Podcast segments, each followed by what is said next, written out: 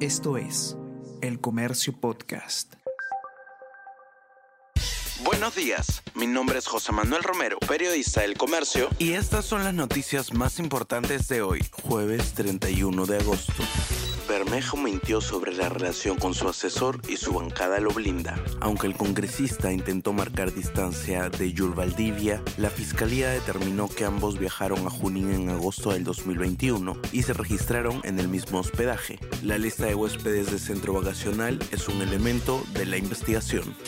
La fiscalía pide ocho años de prisión para Daniel Salaverry. Excongresista es acusado de peculado.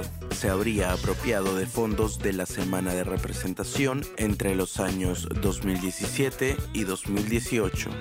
Comisión de Ética define inicio de indagación contra presidente del Congreso. La Comisión de Ética del Congreso sesiona esta mañana para votar el inicio de indagaciones al presidente del Parlamento, Alejandro Soto, quien afronta múltiples denuncias y cuestionamientos. Las denuncias contra el legislador de Alianza para el Progreso son el único punto de la agenda. El huracán Idalia golpea Florida y deja al menos dos muertos y daños severos. El fenómeno natural alcanzó ayer la costa oeste de Florida, donde miles de personas fueron evacuadas y luego se degradó al llegar a Georgia. Boca vence por penales a Racing y pasa a la semifinal de la Libertadores. Boca Juniors se clasificó a las semifinales de la Copa Libertadores 2023 al derrotar 4-1 en definición por penales a Racing luego de un 0-0 en los 90 minutos. El Comercio Podcast.